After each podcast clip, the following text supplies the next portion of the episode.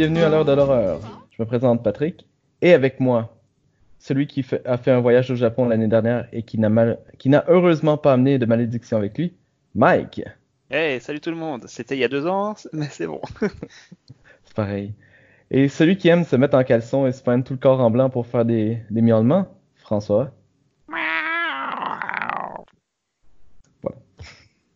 Bonjour. Euh, ce soir, nous allons parler de la première sortie horrifique de l'année, c'est-à-dire de Grudge. En plus de parler de la première version cinématographique japonaise en 2002, Ju-On, et du premier remake américain de 2004 avec Sarah Michelle Gellar, qui s'appelle The Grudge, bien sûr. Donc, avant de commencer, on va parler un peu euh, de nos connaissances euh, de l'horreur japonais. Donc, que ce soit des films, des mangas, des animés, vous, est-ce que vous connaissez ça un peu? François, tu connais un peu l'horreur japonais ou non? Euh, je me rends compte en fait que tu nous as demandé de préparer. Euh, je, je ne connaissais pas forcément les comment la nationalité des films que je regardais. C'est asiatique souvent. Bah, je trouve que ça se ressemble quand même pas mal. Et je crois que je suis en fait, je me suis rendu compte tout à l'heure que j'étais un peu plus coréen que japonais au niveau cinéma. Oui. Et en, en horreur japonaise, j'ai vu euh, le remake euh, de Ring. Voici déjà euh, pas mal d'années. Oui. Euh, je pense, donc ça aussi c'est en cherchant sur internet, parce que j'étais pas sûr, tu, tu avais dit de, de regarder aussi au niveau remake, euh, euh, The Eye avec euh, Jessica Alba. Ah oui, j'ai complètement oublié ce film-là. Euh, il m'avait pas marqué des masses non plus. Bah, dans certaines listes que je voyais, il y avait Godzilla qui était, qui était considéré comme un, un remake aussi de, de pas mal de films japonais. En tout cas, Mhm. c'est c'est un Bah. monstre japonais, je pense. Ouais. Et Ben, dans genre aussi. Ouais, certaines listes, il y avait euh, Battle Royale, qui n'est pas toujours considéré comme horreur apparemment dans dans ce que je lisais tout à l'heure. Et ça, je l'avais vu et j'avais j'avais fort bien aimé. Mhm. Euh, sinon, j'avais vu aussi, j'ai jamais lu euh, le manga, mais j'avais j'avais vu Akira. Oui. Ça, ça, ça date aussi, ça me semble loin. Et en gros, non. J'ai vu beaucoup plus de dans les films asiatiques, j'ai vu beaucoup plus de coréens, je pense, Oui. euh, et pas forcément horreur que de que de japonais. Parfait. Et euh, toi, Mike? Euh, bah, je vais commencer par donner trois films euh, dont je me souviens bien. Donc, on va commencer par un peu le papa du Japan Horror, euh, donc The Ring. Euh, ensuite, bah, évidemment, The Crutch, hein, qu'on va parler aujourd'hui. Et un autre, c'était Darkwater, Le, le remake ou l'original? euh, l'original. Ah oui, tu l'as vu? Euh, ouais, mais je m'en souviens plus énormément, mais je- quand j'ai revu l'affiche tantôt, quand j'ai cherché, euh, l'affiche m'avait marqué, donc euh, il y a eu quelque chose quand même à l'époque qui m'a- m'avait fait quelque chose. Oui, ben, f- oui, effectivement. Ben, il est bon. Moi, j'avais beaucoup aimé euh, quand je l'avais vu également. Et ils ont fait un remake aussi? Oui, euh, le remake, ça va. C'est oubliable. Euh, puis tant qu'à faire, autant regarder l'original, mais ça va. Ça va. Sinon, au niveau anime ou manga, je vais commencer par les animés. J'en ai mis trois, bah, je vais en parler que deux parce que je peux parler le premier que j'ai mis. Euh, le premier, je citerai, c'est Shiki. Shiki. Euh, c'est un animé sur, euh, assez atypique sur, sur des vampires, mais c'est amené d'une façon assez particulière. Et franchement, ça vaut le coup d'œil. Ok. Et le se- second, c'est euh, Yamishibai. C'est en fait des courts-métrages euh, de euh, spectacles de marionnettes japonaises. Ok. Et euh, ça parle un petit peu du folklore de- au niveau de l'horreur japonaise. Ok. Donc c'est assez intéressant si on est intéressé par le Japon et toute sa culture. Ok. Et euh, comme manga, je vais en citer qu'un seul. C'est un peu mon, mon manga favori, mon, mon joujou, c'est euh, Berserk. Donc c'est vraiment euh, horreur, dark, et c'est vraiment quelque chose qui tient absolument en haleine et qui est fabuleux. Cool. Ben pour, pour les intéressés, je vais mettre euh, les, les noms des, et les liens euh, pour- de ce que tu viens de parler, parce que moi, ça m'intéresse. Je sais que tu m'en as parlé un peu de Shiki et de Berserk, mais euh, pourquoi pas? Bah, je te prêterai tous les Berserk et tu vas voir que c'est de la bombe. Excellent. Euh, moi, de mon côté, ben, je suis pas un grand connaisseur d'horreur japonais, même si j'aime beaucoup de, de ce que j'ai vu. Euh, au niveau manga, euh, j'aime beaucoup les anthologies, j'en ai lu plein, et ça, ça j'aime beaucoup. J'ai pas de nom, malheureusement, à l'instant, mais je, je les mettrai bien sur le site une fois que le podcast serait, sera monté. J'ai lu également bah, Death Note, ça j'imagine que vous connaissez un peu. oui, oui. Ah, oui. Il, y a, il, y a, une partie quand même un peu horreur de, à l'intérieur, mais pas complet parce que j'ai fini par décrocher. Il y a tellement de rebondissements, de twists que je, sais pas, j'ai fini par décrocher. Il faut lire tout d'un coup pour bien accrocher au manga. Si tu fais des pauses euh, dedans, au bout d'un moment, tu as perdu le fil et c'est fini. Ouais, ben, j'imagine que c'est ça qui m'est arrivé parce que j'en louais euh, deux par mois et à un certain moment à la bibliothèque et à un certain moment j'ai juste arrêté. Euh, j'ai aussi lu Remember, qui est un, manga moins connu japonais, euh, qui est pas mal. Euh, mais même chose que Death Note, j'ai fini par décrocher parce qu'il y a tellement de twists, ça devient tellement un peu n'importe quoi. Euh, une fois que tu prends du recul que. Mais, ce que j'ai lu, c'était bon, mais bon, voilà. Euh, Akira, ben, François t'en a parlé. Euh, moi, c'est au niveau du manga. L'anime, je l'ai vu, j'ai apprécié, mais c'est loin d'être la qualité du manga qui est, qui est exceptionnel. Et ça, c'est la meilleure chose japonaise que j'ai lue de ma vie. Euh, Peut-être que Berserk va prendre sa première place, mais ah. on verra bien. Au niveau du cinéma, bah, j'en ai vu quelques-uns, autant des remakes américains que des originaux. Euh, bah, Dark Water, les, les deux, euh, The Ring, Ringu, The Grudge. Euh, euh, c'est sûr qu'il y en a que j'ai pas vu. J'ai jamais vu, euh, par exemple, Pulse, la version originale, il paraît qu'elle est excellente, que j'ai toujours pas vu, malheureusement. Mais euh, je peux dire que c'est un genre qui, que j'affectionne beaucoup quand même et qui me terrifie. Je, sais pas, je trouve qu'il y a quelque chose euh, dans les scènes d'horreur des films japonais qui est viscéral, qui te prend au trip. Et euh, à chaque fois que j'en vois un, même Darkwater que j'ai trouvé bon, mais que j'ai quand même oublié assez rapidement, euh, dès que je l'ai fini euh, et que j'ai éteint les lumières pour aller me coucher, j'avais peur de me rendre jusqu'à mon lit. Donc, je sais pas, il y a quelque chose qui me prend dans ce, genre-là. donc, je pour moi, c'est un, genre que j'aime beaucoup. Le, J-horror, mais euh, purement japonais. Pas nécessairement les remakes, ça c'est autre chose. Donc, euh, sans plus attendre, on va entrer dans le vif du sujet avec euh, Juan de 2002. From the creators of the international award-winning sensation, Ringyu. There is a curse, born of a powerful rage. It gathers in the places where the dead once lived. And if you cross its path, you die. Oui, donc euh, The Grudge euh, que j'ai vu que j'ai vu récemment pour ce podcast, euh, c'est un film d'horreur, une, anthologie, donc plusieurs petites euh, petites parties à chaque fois qui suivent un personnage. Toujours autour d'une maison qui semble un peu hantée, car il y a eu un, meurtre assez horrible, un type qui a, qui a tué sa femme, le gosse et, le chat, le, très beau chat, un chat noir comme le mien. et euh, il, est expliqué au tout début du film, il y a, il un, petit, un petit panneau qui dit euh, des personnes qui sont mortes dans, dans une rage, dans une certaine colère, euh, reviendront. Je ne sais plus, je sais plus exactement les, termes, mais qui sous-entendent que voilà, vu que le meurtre a été vraiment horrible, euh, bah, la maison, la maison reste hantée. Et alors on voit une famille qui vient s'y, enfin un couple et, la maman du, du, du mec euh, qui viennent qui viennent s'y installer. C'est pas c'est pas spécialement chronologique. Il y en a plusieurs qui se suivent quand même, mais il y a un truc qui vient s'intercaler, un truc plutôt dans le futur. C'est pas mal. Moi, j'ai assez bien aimé. Ça fait un peu cheap, comme, ça fait un peu bricolage en fait. Je trouve dans euh, le, maquillage, dans certains effets. Mhm. Mais euh, malgré ça, je crois que, le, enfin, en tout cas, je ne sais pas ce qu'il a fait après. Je sais que c'est lui qui a fait le remake américain, mais euh, je ne sais pas trop, je connais pas trop ses qualités. Mais en tout cas, la mise en scène sur sur celui-ci, est, vraiment intéressante. Il parvient quand même, alors que c'est cheap, alors que c'est euh, comment dire, c'est presque parfois un peu ridicule. Il parvient à mettre une ambiance, à, faire quand même peur.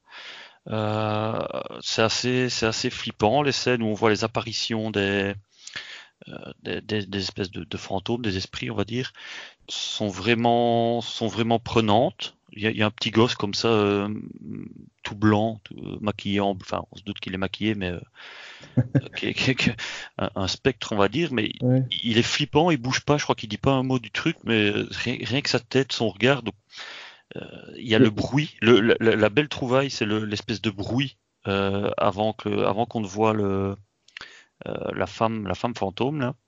Oui. une espèce de petit craquement comme ça, c'est assez particulier. Et, et, donc, je trouve qu'au niveau vraiment mise en scène et, idée, le gars sur ce film-là, en tout cas, a été, a été bien inspiré, malgré, euh, malgré euh, un côté un peu bricolage, un peu amateur, enfin, amateur, pas tant que ça, mais euh, ouais, comparé à des grosses productions américaines ou quoi, ça fait, euh, ça fait comme je dis, pas, pas ridicule, mais euh, on dirait qu'il y, y, a deux divisions d'écart si on était dans un sport. Et pourtant, pourtant, ça reste, euh, ça reste assez prenant. Et mm -hmm. l'anthologie, moi j'aime bien. Je, donc, je n'ai pas vu, je n'ai pas vu le remake ni le nouveau tout récent, mais je sais que ce ne sont, enfin en tout cas le remake c'était pas une anthologie. Moi j'aime vraiment bien euh, parce que est-ce que c'est parce que je suis fan de puzzle? Je ne sais pas, mais je trouve que ça, ça demande aux, aux, spectateurs plus de participation euh, oui. intellectuelle. On doit, on doit, on doit réfléchir un peu, essayer de nous-mêmes de remettre les choses dans l'ordre. On a parfois des trucs, des informations au début qu'on ne comprend qu'à la fin, donc il faut, faut allez, c'est pas le genre de film où on, on s'affale dans le fauteuil, on, on le regarde sans vraiment le regarder. Mais on peut, on peut, c'est juste qu'on la compréhension est pas la même, mais au moins tu es diverti quand même. Ah oui, oui, oui, ça, reste, ça reste un film et c'est divertissant. Mais quand on veut vraiment bien le regarder, bien, bien prendre conscience de toute l'histoire, une anthologie, euh, surtout celle-là en tout cas, euh, c'est, moi j'aime bien. C'est, un genre, enfin une façon de faire que, j'apprécie énormément. Et donc celui-là, ben, ça, ça m'a laissé, euh, ça m'a laissé une bonne petite impression, sans, rien révolutionner. Et je pense pas que je vais le regarder dans les mois qui viennent, mais ça m'a ça m'a vraiment bien plu. En passant, Toshio est il était bien maquillé, hein, c'est pas sa couleur naturelle. Euh, et oui, je me doute. Le, le, le petit gamin, là, euh, et chaque jour, chaque jour de tournage, ça prenait deux heures euh, se faire maquiller tout en blanc comme ça. Ça doit être pénible, surtout pour un enfant. Bon. Donc, moi, Juan, c'est un film que j'ai j'ai vu il y a pas très longtemps, euh, disons il y a quelques mois pour la première fois. J'étais un gros fan de la version originale, ben pas la version originale, mais le remake américain de Grudge. Et euh, il fallait que je regarde l'original, bien sûr. Euh, et je suis complètement d'accord avec toi. C'est c'est pour le côté cheap ou le côté kitsch, c'est pas trop bien fait, mais malgré ça, les scènes d'horreur sont hyper efficaces. C'est vraiment effrayant. C'est un déluge de terreur. Et, euh, ce, qui, ce, qui, est chouette aussi, c'est le côté anthologique, c'est que euh, on, suit vraiment une histoire d'horreur à chaque fois.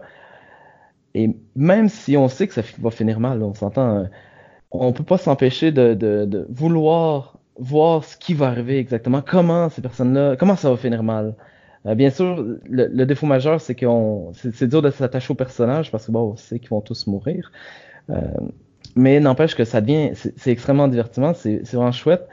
Et euh, le, le, réalisateur Takashi Shimizu euh, a fait d'autres films après, je les ai pas tous vus, j'en ai vu un ou deux, et euh, ça y ressemble beaucoup, malgré qu'il ait fait The Grudge après et que ce soit amélioré. Euh, les, les, les, films qui ont suivi, par exemple Réincarnation, qui a été fait un an après The Grudge, c'est kitsch, c'est hyper kitsch, surtout dans les effets spéciaux. Pourtant, les scènes d'horreur, elles font frissonner à mort. Elles sont excellentes, c'est dans les meilleures que j'ai vues. Mais bon, j'aime bien son travail et je suis prêt à passer par-dessus le côté kitsch pour des scènes de frissons garanties. Ah oui, ça franchement, c'est ça qui est vraiment intéressant. Je suis sûr que le, le mec, euh, avec quelques petits bricolages, il te fait, il te fait peur. je sais, je sais pas, je sais pas comment il fait, mais euh, il y a, y a un, un, bel effet aussi avec Rika, qui est un peu celle qu'on revoit dans plusieurs scènes, celle qu'on voit le plus, oui. euh, qui est un petit peu l'héroïne. S'il doit y avoir une héroïne, ben c'est peut-être un petit peu elle.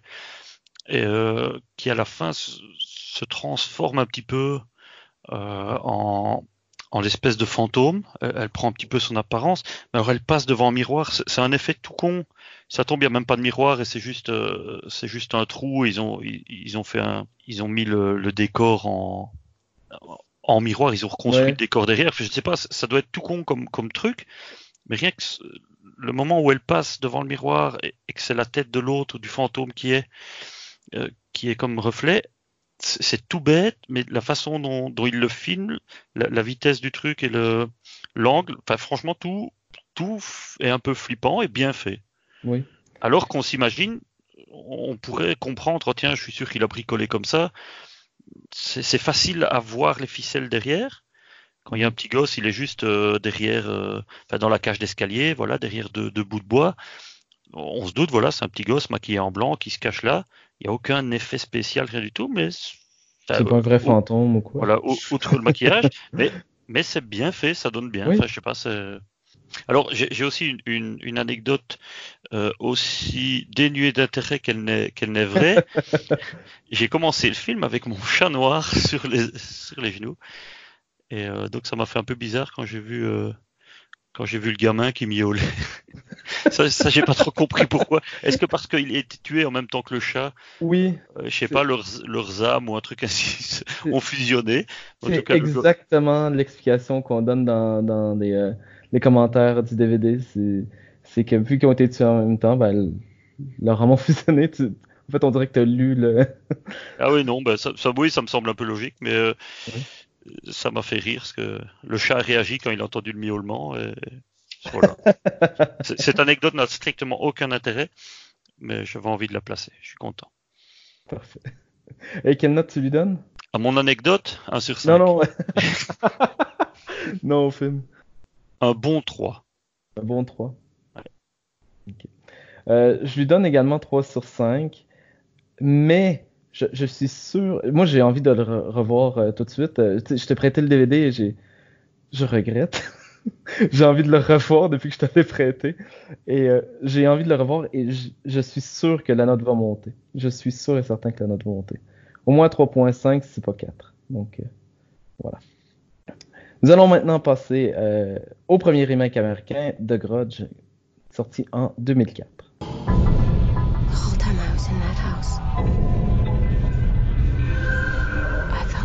The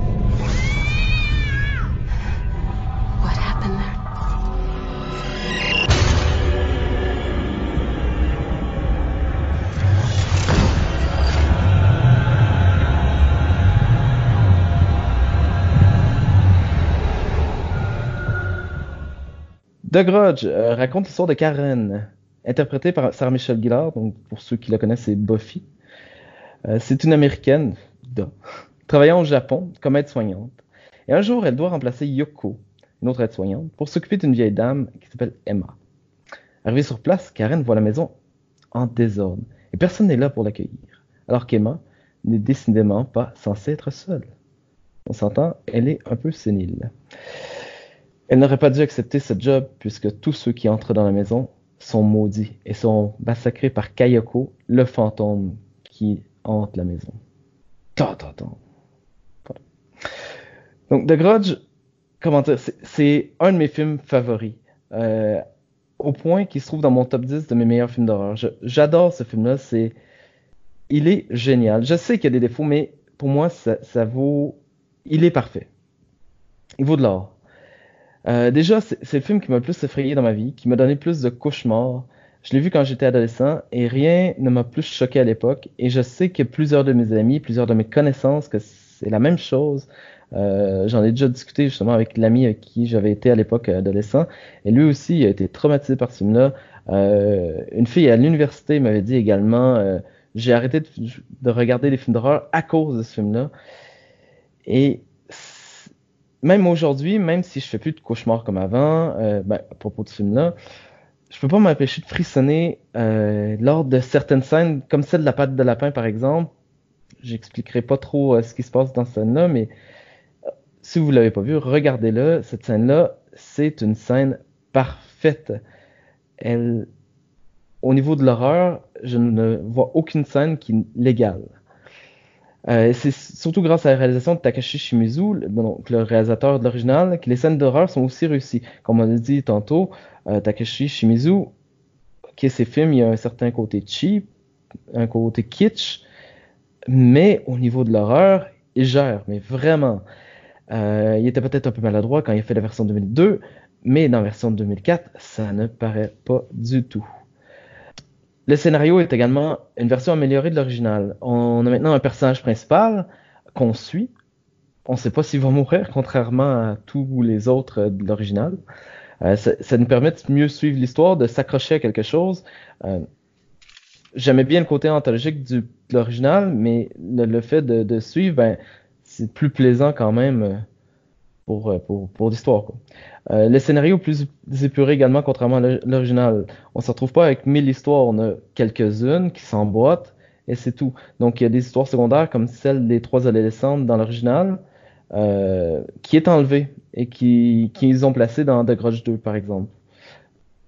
Soit dit en passant, il est nettement moins bon, mais il est assez sympathique. The Grudge 2, la version américaine, hein, parce qu'il y a également un Ju-On 2, euh, version japonaise, euh, que je n'ai pas vu, qui paraît qui est excellent mais qui est difficile à trouver en Belgique, malheureusement. Euh, et pourtant, on garde, malgré un scénario épuré, amélioré, on garde le côté japonais. Et ça, c'est une excellente chose. Euh, on garde, par exemple, la structure non linéaire, non chronologique. Donc, les scènes ne sont, pas dans l'ordre. Euh, ça peut paraître un peu confus au départ, comme dans la version originale. Euh, mais ça rend le film intéressant et on veut euh, comprendre, suivre, euh, pour que tout s'emboîte comme un puzzle, comme tu as dit, François. Et en plus, le, fantôme est typiquement japonais. Par exemple, dans les films de, fantômes américains, le fantôme ne tue pas. Il n'y a pas de. À, la limite, ce qu'il va faire, c'est lancer des objets ou quoi. Mais là, il y a une présence physique. Il tue, il est sans pitié. Il te voit, c'est fini. Et ça, c'est génial d'avoir gardé ce côté-là. Ça me plaît énormément. Euh, parce qu'on ne joue pas. Contrairement au, euh, au dernier remake qu'on va parler tantôt. Et, euh, finalement, euh, dans les côtés positifs, on reste au Japon. Ça ajoute un sentiment de solitude chez le personnage principal. elle est américaine, elle ne parle pas la langue, elle n'a pas d'amis, tout ce qu'elle a, c'est son copain qui lui parle japonais, et c'est tout. Elle se promène, et c'est pas le seul personnage américain qu'on suit, on en suit d'autres. par exemple, on voit la première propriétaire de la maison qui va faire des courses personne ne peut l'aider, ben, elle ouvre les emballages, elle sent parce qu'elle parle pas japonais, elle ne lit pas japonais, elle ne sait pas quoi faire.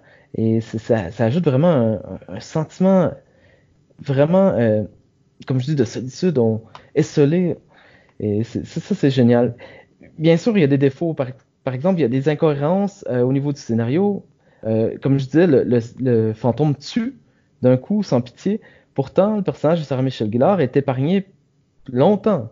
Je sais pas qu'elle est tuée ou quoi que ce soit, mais le fantôme joue avec. Mais bon, c'est un détail pour moi parce que ça permet de mieux suivre l'histoire. Et il y a certains effets qui ont mal vieilli. On s'entend que ce film de 2004, on est en 2020, mais sincèrement, c'est vraiment juste des détails parce que pour moi, ce film-là est juste parfait et vraiment unique. Il n'y a rien d'autre qui est légal à ce niveau-là. Toi, Mike, qu'est-ce que tu en penses? Je sais que tu l'as vu il y a longtemps, mais on aimerait avoir ton avis. Écoute, je l'ai vu il y a longtemps. En revoyant la version 2020, il y a des scènes qui m'ont refait surface et que je me suis fait la remarque. C'était que c'était beaucoup mieux à l'époque. que ça faisait beaucoup plus frissonner à l'époque et que ça ne tombait pas comme un caillou dans l'eau au niveau jumpscare et que ça ne faisait pas peur du tout. Non, il n'y a pas de jumpscare déjà. Euh, si, il y, a des, il y a des essais de jumpscare qui ne marchent pas. Dans l'original, dans, dans, la version de. Dans la version de 2020, ouais. Ah, ok, oui, oui, mais ça, on en parlera tantôt. Oui, il y a des versions de jumpscare complètement ratées, euh, qui n'avaient pas dans l'original, enfin, dans, dans, la version remake euh, américaine, ouais. mais euh, qui pouvaient largement s'en passer tellement c'était euh, prenant, effrayant. Et tu te rappelles la, la, scène de la patte de lapin ou non? Non, pas du tout.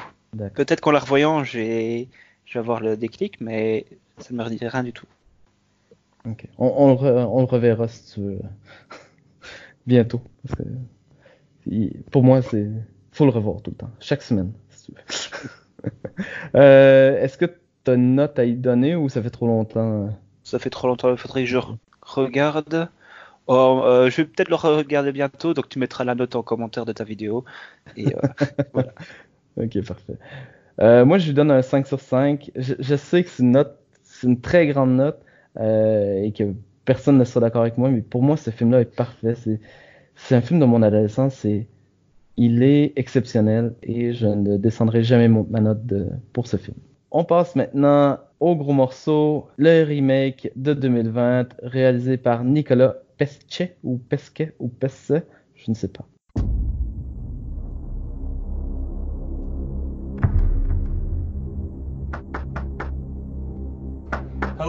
It's Peter Spencer. I'm here about selling the house. Is anyone home?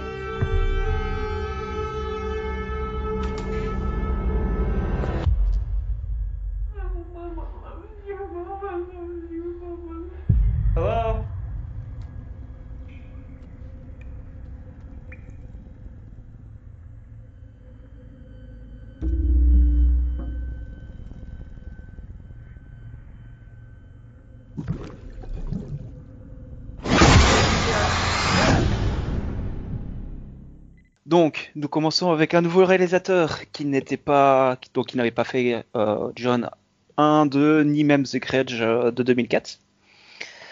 Et nous suivons donc une américaine en Amérique.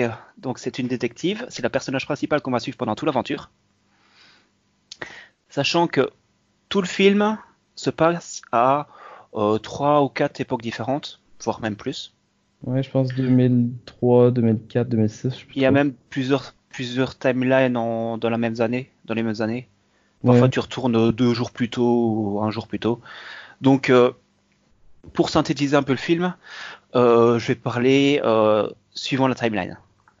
Ok. Donc, Est-ce qu'on spoil le film déjà? Est-ce qu'il y a à spoiler? si je démarre comme je veux, je spoil. Donc il y aura des spoilers. Donc si vous n'avez pas vu The Grudge et que vous voulez le voir, n'écoutez pas. Mais moi je vous déconseille de le voir parce que c'est pas très bon. Voilà, le spoil, ça, ça, vous, ça vous fera le film en résumé et il sera mieux que d'aller le voir. D'accord. Allez, vas-y. Donc, euh, au tout début, euh, on suit le déménagement d'une infirmière euh, du Japon en Amérique. Cette infirmière avait travaillé dans une maison où justement elle était hantée par Kayako et Toshio, euh, les deux enfants euh, fantômes donc de The Grudge. Elle arrive dans sa nouvelle maison. On apprend que la malédiction n'est pas bloquée dans la maison, mais qu'elle est bloquée à la personne. Donc la, la personne peut déménager en, en soi-disant euh, la malédiction. On apprend qu'il va se passer quelque chose dans cette maison tout à la fin. Même si pendant tout le film on a des indices, qu'on aurait pu vraiment le deviner à la fin, ils nous le redisent à la fin qu'en fait l'infirmière va noyer sa fille, va tuer son mari et se suicider. S'entend. ambiance. C'est Yeah, expliqué à la fin. C'est expliqué à la fin, mais Sauf ça, que on sait Ouais. dès le début. euh. voilà, on a, on, oui, on le sait quasi dès le début, et à la fin, euh, ils se sentent obligés de l'expliquer pour un public bête. Ils prennent le public pour des bêtes et pour des bêtes personnes, et ça gâche un peu tout. T'es en train de, de développer ma critique.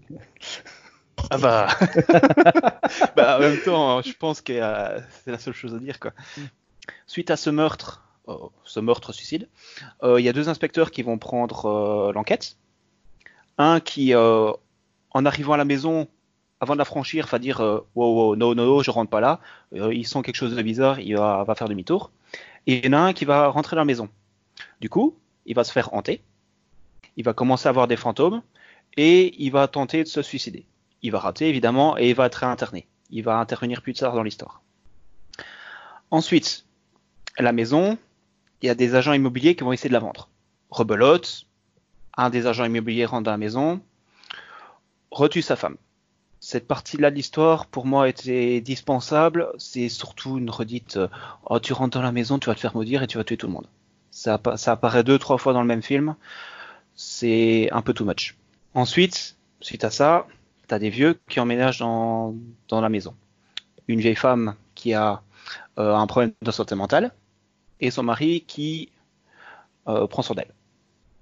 En gros, euh, le fantôme maintenant de la petite fille qui a été noyée précédemment, va un petit peu rendre dingue, accélérer la dégradation de la santé mentale de la femme.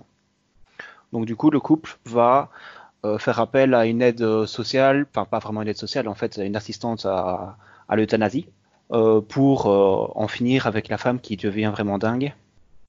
Mais du coup, de nouveau, le fantôme s'en mêle. Il rend dingue, mais vraiment au summum la femme, qui tue son mari. L'assistante sociale qui est là voit le, résultat. Elle prend panique, elle se, euh, elle s'en va en voiture.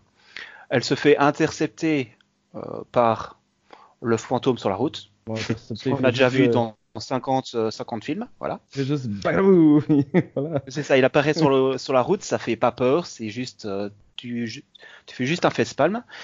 Et elle meurt dans l'accident de la route. Ensuite, suite à cet accident de la route, l'inspectrice qui est qu'on suit pendant tout le film euh, va enquêter.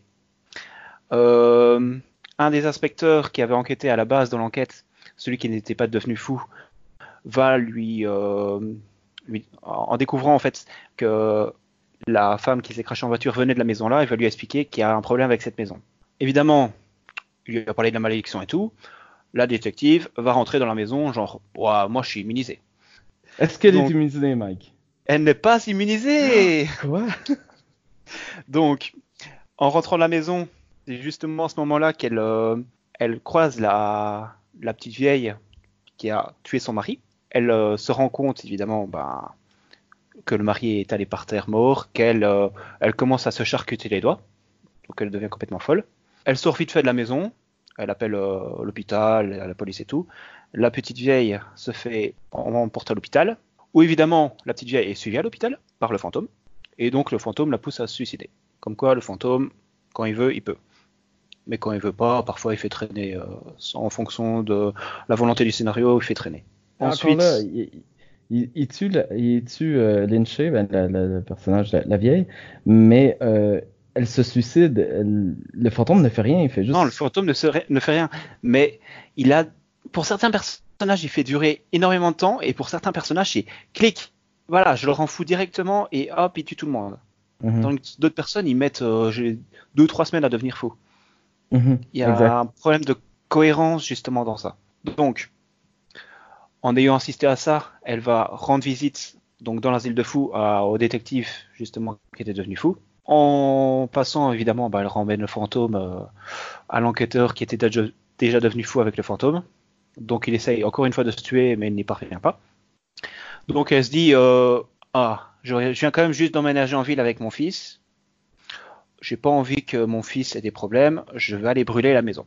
Donc elle part brûler la maison et euh, elle se fait accueillir par le fantôme de la petite fille. euh, la petite fille lui fait viens, je vais te montrer quelque chose. Viens, je vais te Ah montrer oui. quelque chose. Et il, elle lui dévole toute l'histoire Qu'on avait déjà deviné. de, de, de l'histoire de base de la femme qui revient du Japon et qui tue la, la- sa famille. Qu'on avait déjà eu largement de quoi comprendre dans le film. Donc c'est à partir de ce moment-là, à la fin du film, que le film nous prend pour des. oui, clairement. Surtout qu'à chaque fois qu'elle lui montre une scène, elle dit Je veux te montrer quelque chose. Oui, c'est ça, c'est je veux te montrer quelque chose. Je veux te montrer quelque chose. C'est genre, euh, c'est, en fait, il s'adresse au public. On veut vous Oui. montrer quelque chose si jamais vous n'avez pas compris, hein, parce que. C'est exactement ça. Et ils mettent pas des sous-titres et distribuer des fascicules dans la salle en plus pour être sûr que vous ayez bien compris. Ah, mais c'est, c'est vraiment limite Ça c'est- Ou mettre un QR code sur l'écran là, tu vois, pour À que ce tu prends ton film- smartphone et t'es sûr d'avoir euh, d'avoir tout- toute l'info. À ce moment-là du film, je pense que même les gens derrière ont entendu mon facepalm qui a fait claque sur ma, ma face. Je pense Euh. qu'ils étaient trop occupés à, à le faire eux-mêmes. Ouais. Euh, ensuite, juste avant de mettre le feu évidemment à la maison, elle se fait intercepter par euh, donc le fantôme de la petite fille euh, Melinda, qui était déguisé en son fils.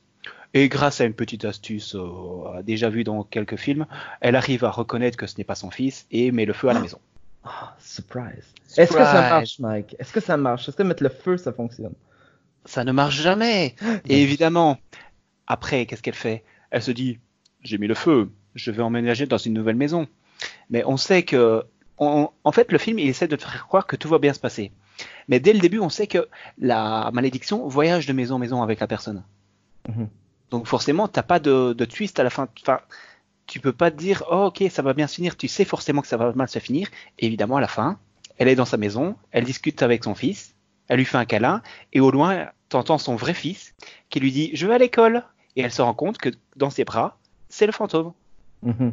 Et elle se fait traîner dans, dans la maison, toute seule, et ce- le film se finit. D'accord. Aucune surprise à la fin. Donc voilà.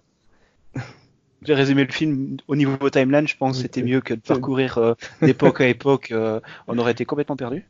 T'as résumé le film en entier. Donc ceux qui n'ont pas vu le film, ben voilà, vous entendu J'ai dit que j'allais le faire parce que voilà, ça vaut pas le coup d'aller le voir. Donc voilà, vous avez vu le film. Tu m'as, tu m'as économisé, tu m'as fait économiser une place de cinéma, Mike. Merci. Ouais, voilà. Ça vaudra une bière. Est-ce que tu as autre chose à rajouter euh, sur le film ou quoi? Alors oui, j'ai vu une anecdote très très marrante sur euh, une petite review d'un- du film. Au début du film, on a euh, donc, euh, si je me souviens bien, c'est euh, la détective qui emménage dans sa nouvelle maison. Ouais. Et euh, on a un jumpscare tout pourri, enfin c'est même pas un jumpscare, c'est un- la première apparition du fantôme qui est dans un sac poubelle. C'est un jumpscare, même si c'est euh, Oui, pas très bien réussi. ouais, hein, euh, pas du tout. Euh, L'anecdote que j'ai vue, c'est alors le fantôme dans la poubelle, c'est en gros on jette ce qui était bon dans l'autre film et on refait nouveau. C'est vraiment on met l'an- l'ancien dans un sac poubelle.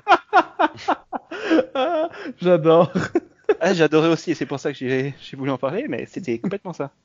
Oui, c'est- vrai, parce que euh, soyons francs, euh, le nouveau remake jette tout ce qui est bon et on fait une grosse daube.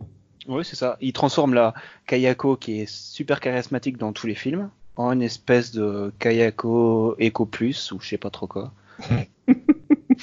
Oui, en effet. Euh, autre chose? Euh, non, à part euh, pff, bah, tous les jumpscares qui marchent pas, euh, la main dans les cheveux qu'on a déjà vu euh, évidemment dans le film de, de 2004, euh, le fantôme sur la route qu'on voit dans, tout- dans beaucoup de films mauvais, et plein de petits trucs qui m'ont même pas marqué. Donc. Ok. P- pour moi, Grudge, je, je sais qu'on est au début de l'année, hein, on est en janvier. Je sais que ce sera, à la fin de l'année, ma plus grande déception de 2020. Parce que d'abord, ben, on s'entend, je viens de parler de Grudge 2004, euh, je- j'en suis amoureux, j'adore ce film-là. Donc, d'avoir un autre film de Grudge, ça me plaisait. Parce que je me dis, si c'est pas nécessairement la même histoire, mais qu'on a une autre version euh, avec la même ambiance, ça ça sera cool. Finalement, on n'a pas eu ça du tout.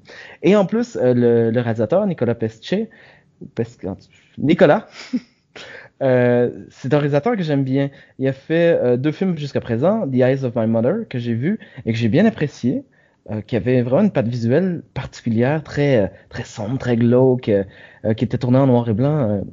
ce film-là, ça fait quelques années. Et Pursing, que j'ai pas vu, qui a été réalisé il y a deux ans, je crois, que je suis curieux. Donc c'est un cinéaste que j'aime bien.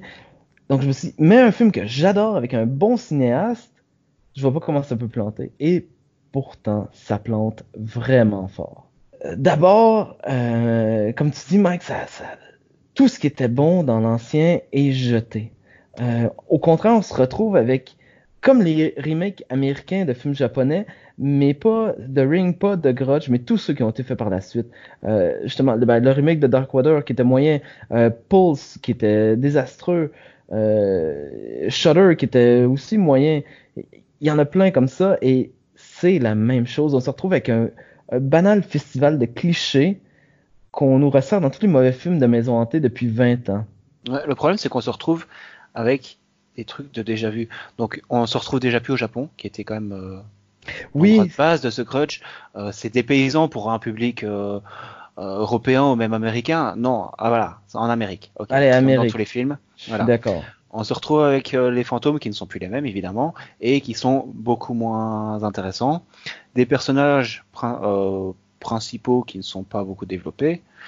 Euh, Exactement. Et, justement, parlant des, des personnages, euh, moi, ce que je trouvais, toi, tu sais, as dit que le personnage de John, John Shaw, l'agent immobilier et sa femme, était pas intéressant. Moi, je les ai aimés. C'est, je trouve que c'est En fait, la meilleure chose la- qu'il y avait dans le C'est film. la meilleure développe, enfin c'est le meilleur développement de personnage, mais il est quand même incomplet à mon goût. Je veux Oui. dire, ok, ils ont un, ils vont avoir un enfant ensemble, l'enfant a un problème, mais voilà, directement après, bam, euh, il, il Ouais. les tue. Mais Voilà. Il n'y a pas plus. C'est ça qui est dommage parce que tous les personnages secondaires, moi je trouve qu'il y a un développement qui est pas qui est pas extrême, mais un développement intéressant. Les acteurs sont bons. John Cho, je l'aime bien. Sa femme qui est triste, qui a peur d'avoir l'enfant parce qu'il y a une maladie, elle est enceinte.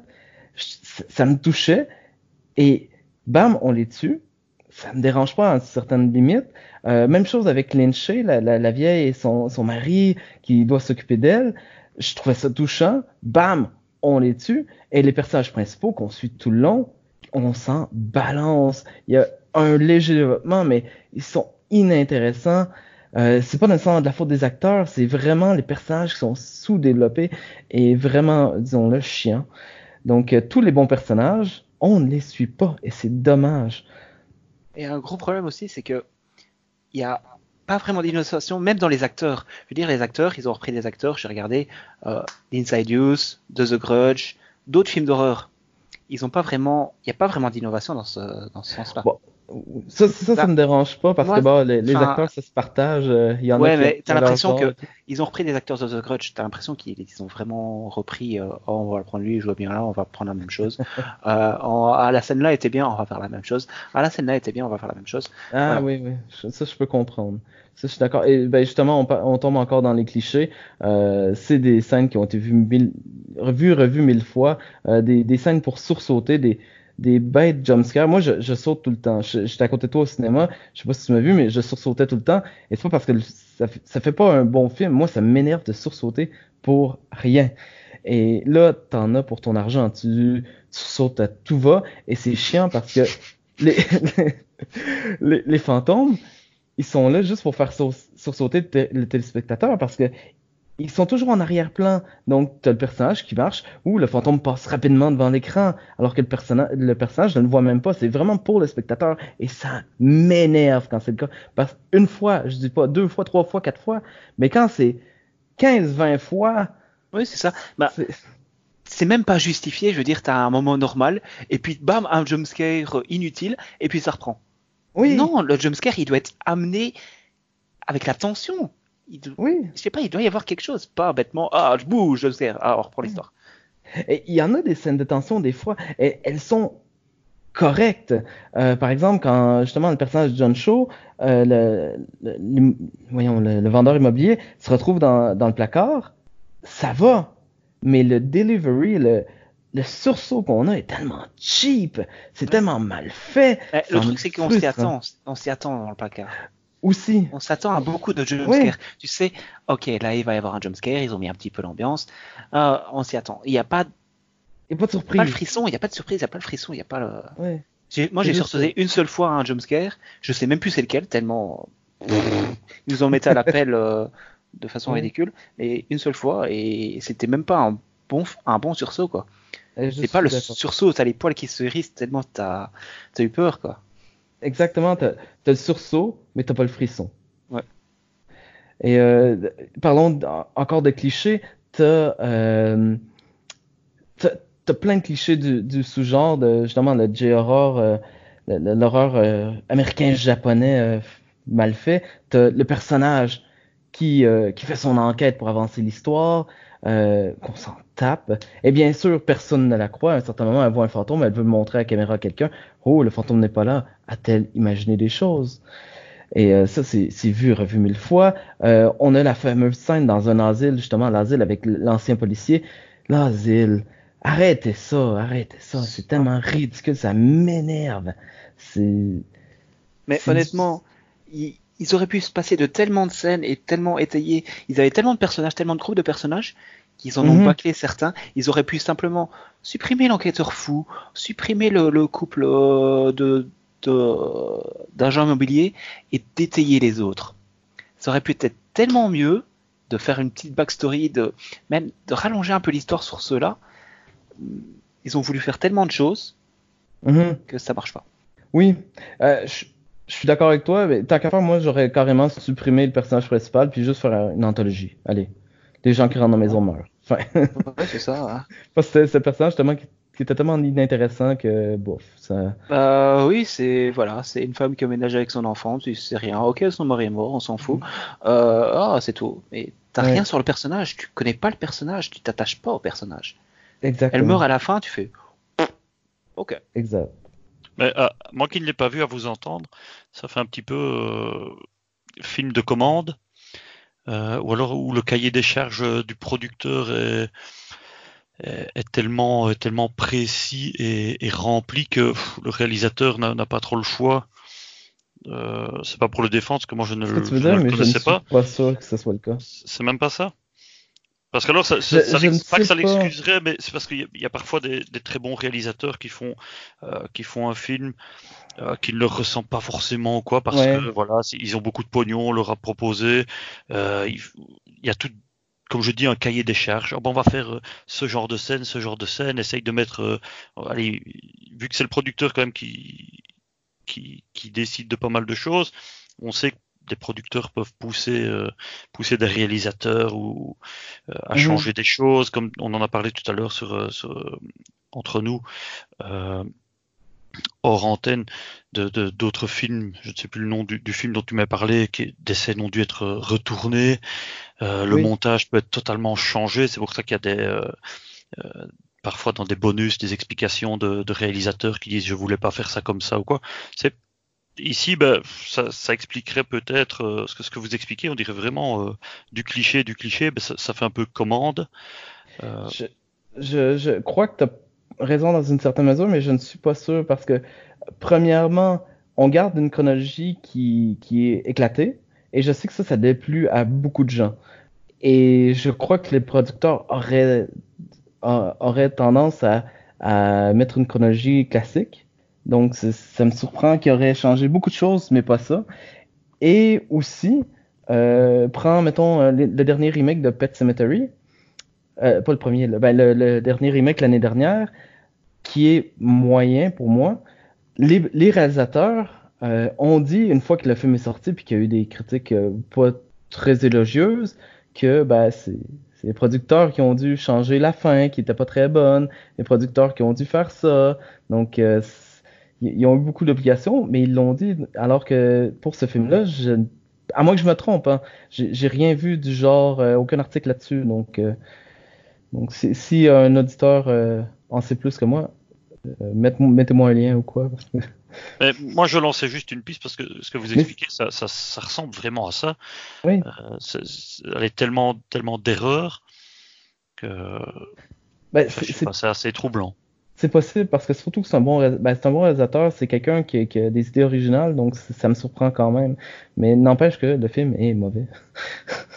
le, et euh, c'est pas tout. Le, ce qui, moi, moi, ce que j'adorais dans la grotte, je, l'ai dit, euh, c'est que le fantôme tue. Le, fantôme se matérialise, il attaque.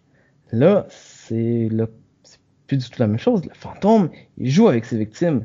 Euh, il, non seulement il joue, il ne tue pas, il y a plus de, il n'agit plus physiquement, il fait juste rendre les gens fous, puis les, ben, les gens, ben, ils tuent leur famille.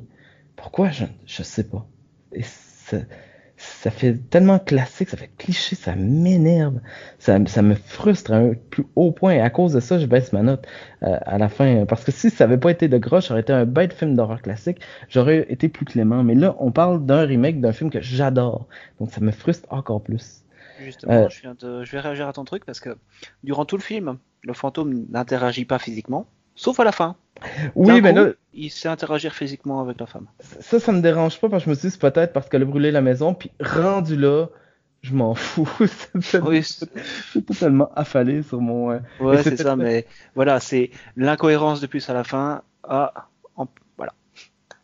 Je, je suis d'accord. Et euh, pour poursuivre, euh, comme je te.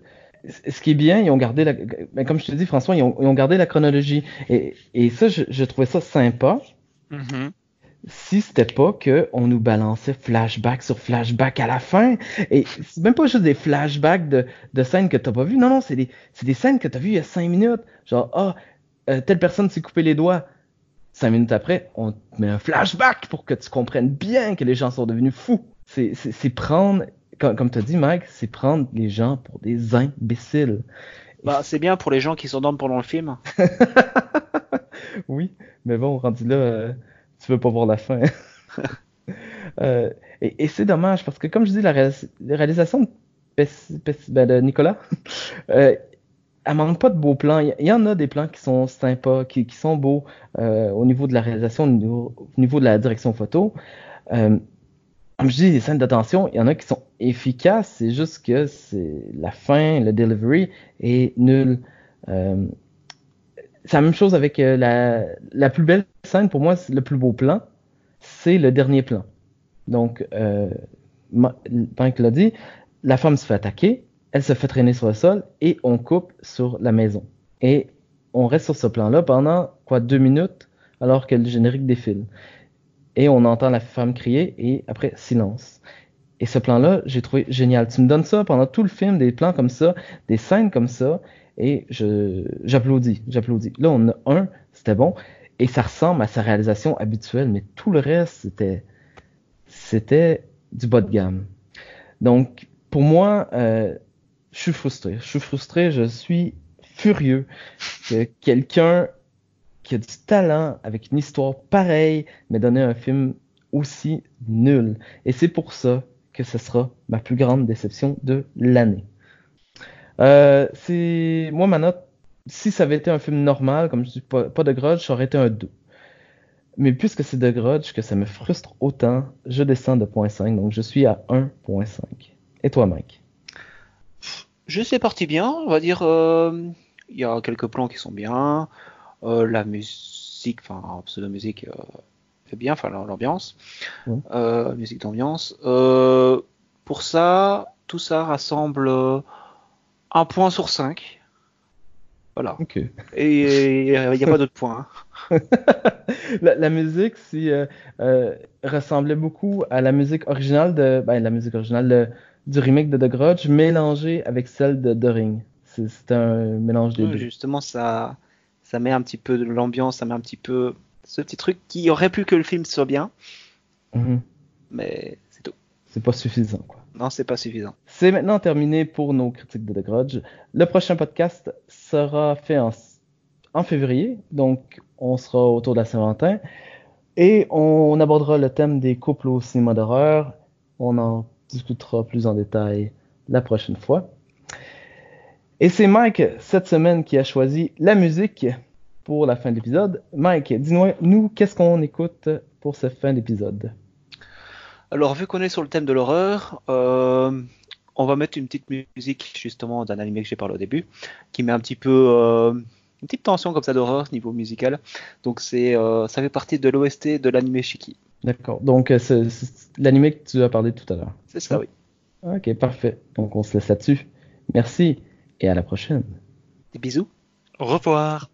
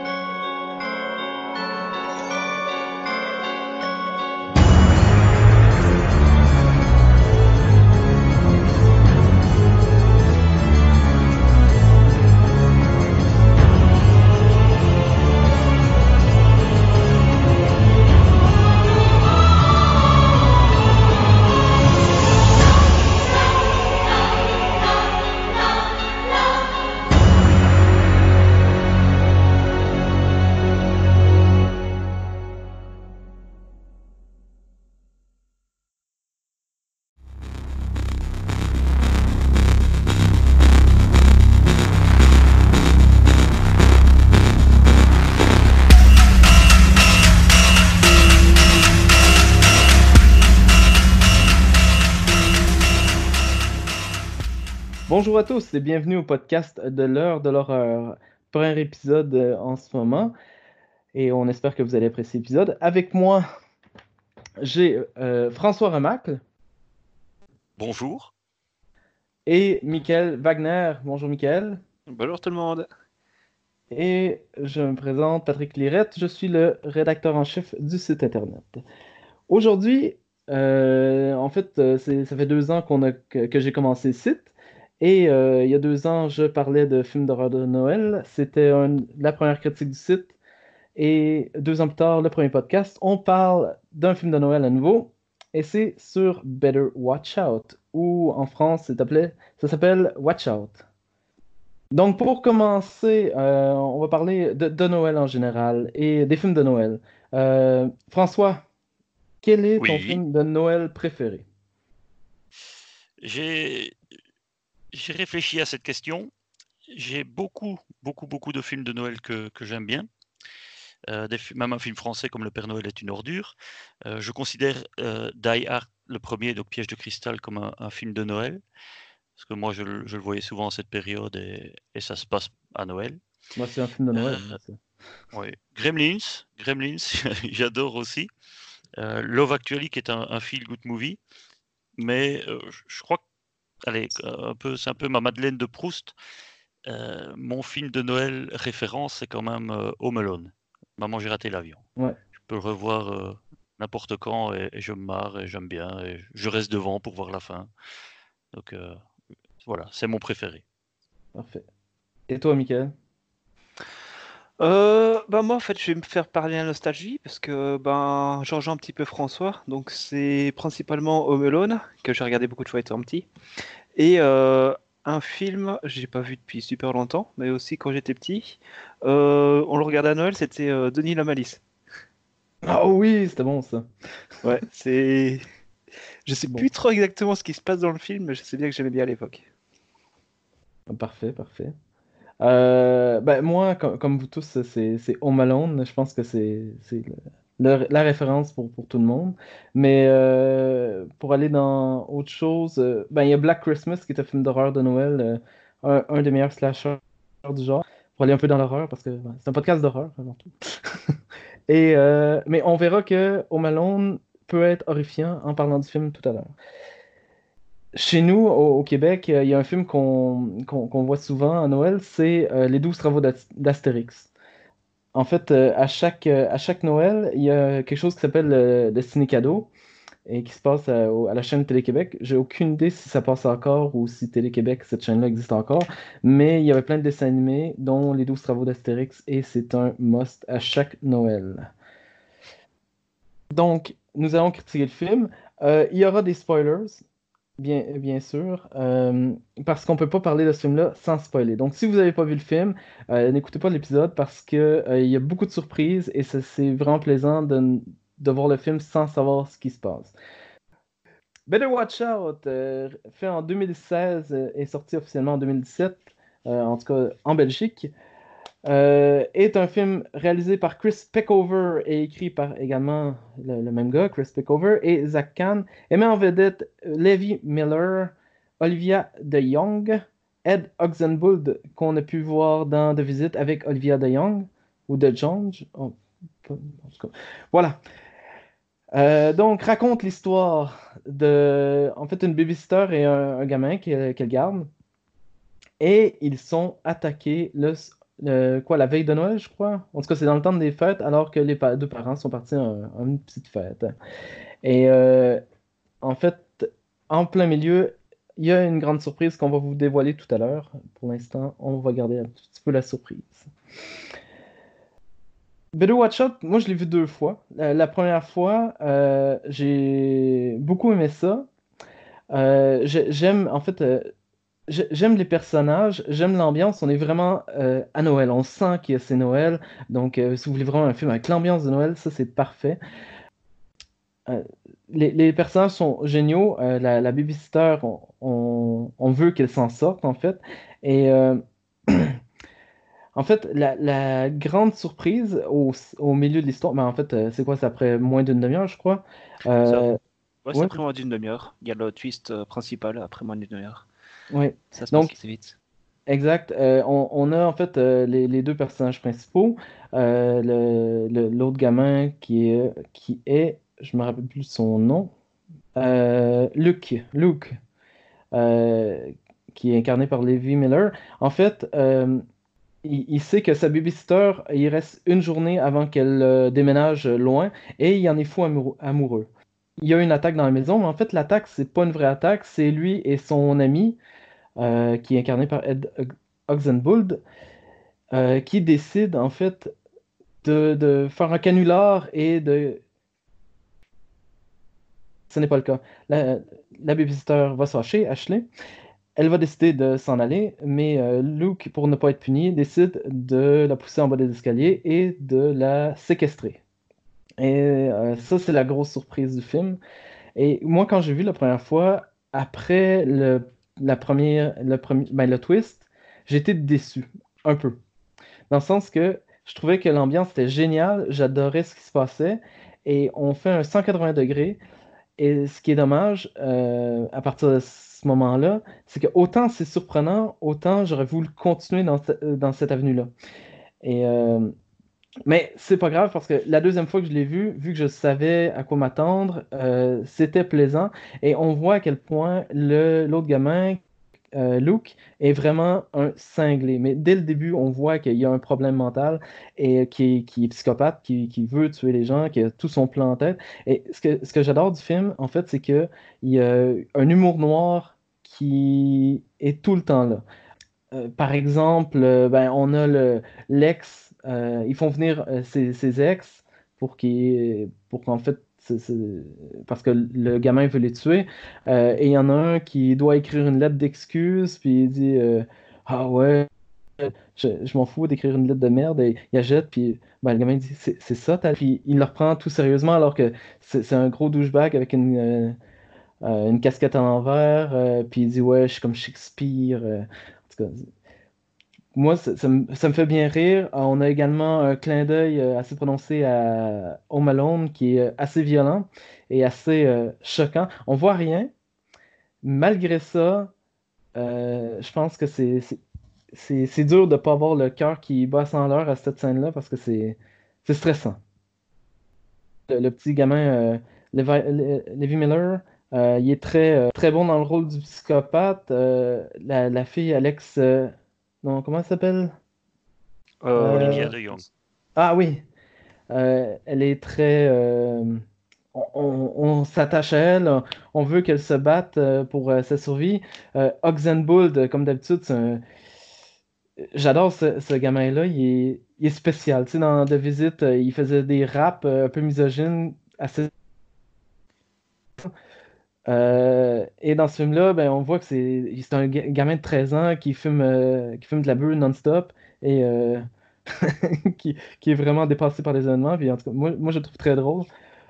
Donc c'était chouette en plus de les revoir ensemble parce qu'ils jouaient tous les deux dans de visite.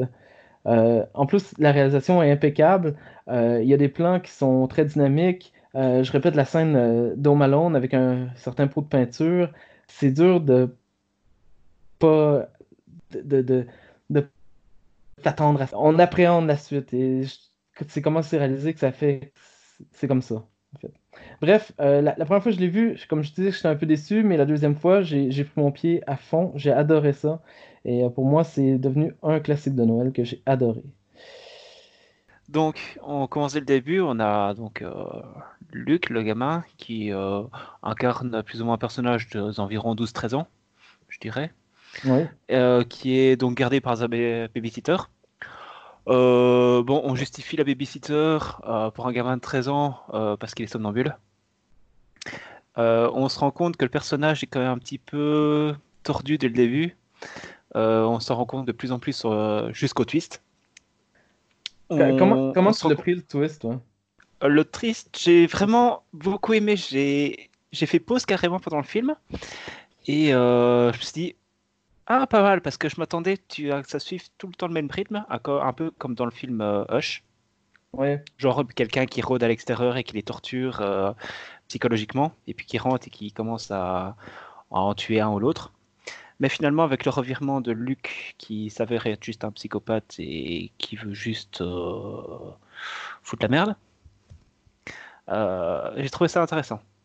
Donc, qui, suite à son prank, que sa babysitter n'accepte pas le fait que, euh, que comment dire, euh, Que- ce soit voilà voilà que ce soit un gros gamin qui ait fait un prank euh, de ce niveau-là, elle veut carrément partir. Et lui qui l'assomme, qui l'attache, qui la torture, qui invite ses, ses ex euh, pour les tuer carrément, euh, c'était vraiment intéressant. Après, après l'autre gamin, euh, j'ai beaucoup aimé aussi parce que, en fait, on a trois personnalités différentes. On a le petit psychopathe, on a la babysitter toute gentille, que t'as envie ouais, qu'elle qu'elle soit sauvée, et t'as le petit gamin euh, complètement à l'ouest euh, qui ne fait que, qui est super influençable et qui ne fait que suivre euh, un peu tout le monde. Ouais. Et tu t'attaches à lui jusqu'à temps en plus à, à la, ben, à la fin euh, euh, il se met à embrasser la, la, la babysitter et dit euh, avoir su euh, que, que tu m'aimais ou je me rappelle plus trop euh, je me serais essayé avec toi alors que Ouais, c'est ça. C'est- c'est c'est vraiment La euh, fille, elle est attachée à sa chaise là, avec du duct tape et elle est en train encore de l'influencer. Et...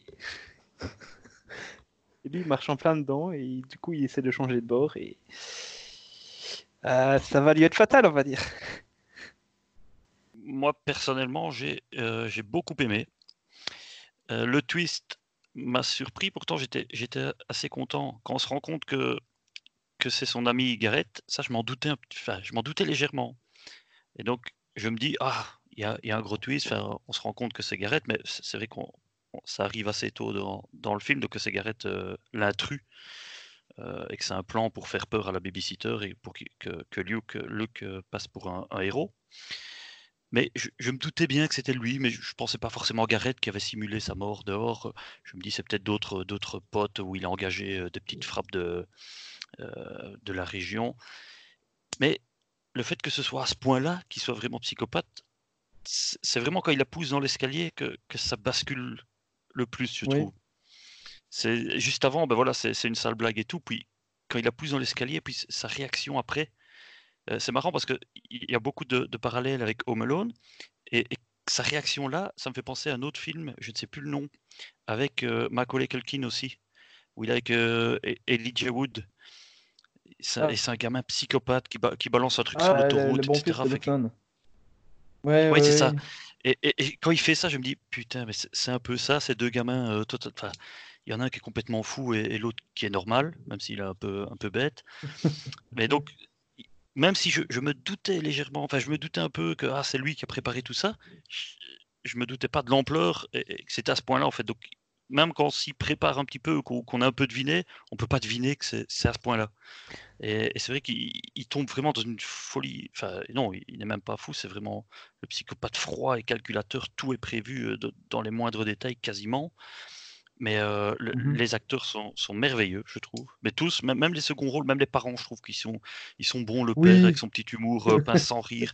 Euh, la, la mère qui se fout de lui, qui, qui suppose qu'il qu'il est gay parce que euh, il a choisi des décorations un peu bizarres pour le sapin. Enfin, même eux sont bons, les, les deux anciens petits copains sont bons, et, et les trois héros, enfin franchement, ils sont, ils sont terribles. Et Levi Miller, je l'avais déjà vu dans, donc celui qui fait, qui fait le, le personnage principal, Luc, euh, je, je l'avais vu dans Pan, Oui. euh, où il joue Peter Pan avec euh, Hugh Jackman. Je, je- je le trouve assez bon, mais en plus là, je trouve il a vraiment la petite tête, on il a ses petits cheveux un peu ondulés, le, le petit premier de classe là, tout gentil.